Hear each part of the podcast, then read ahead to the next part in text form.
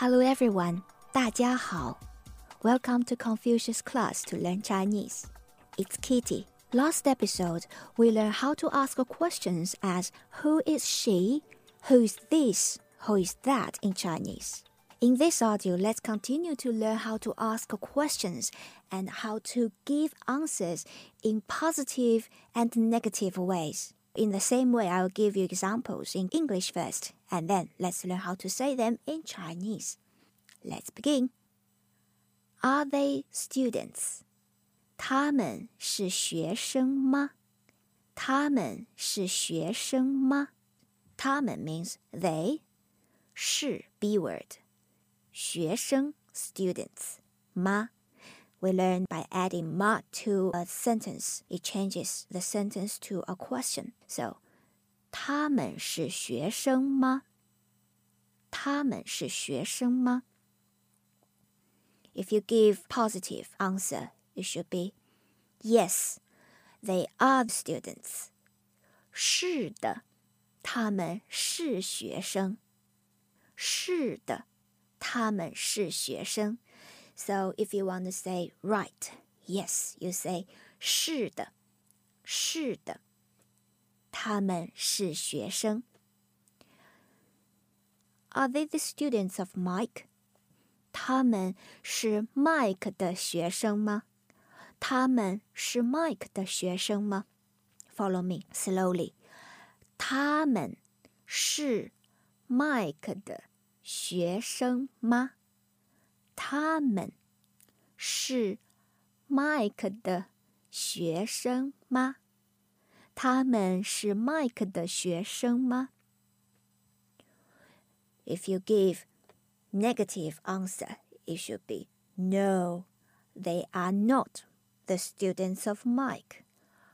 不，他们不是 Mike 的学生。不，no，他们 they 不是，are not 不是，Mike 的学生。不，他们不是 Mike 的学生。他们是 Kitty 的学生。They are the students of Kitty。他们是 Kitty 的学生。Next, is this the teacher？这是老师吗？这是。 老师吗?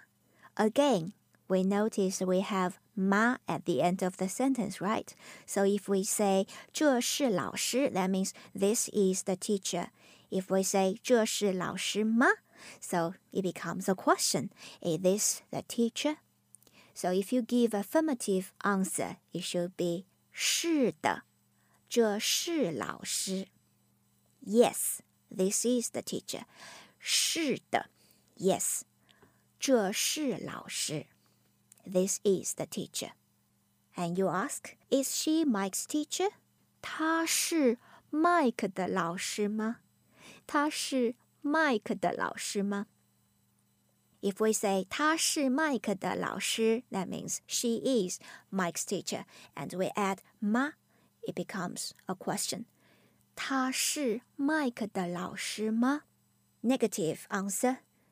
不，她不是麦克的老师。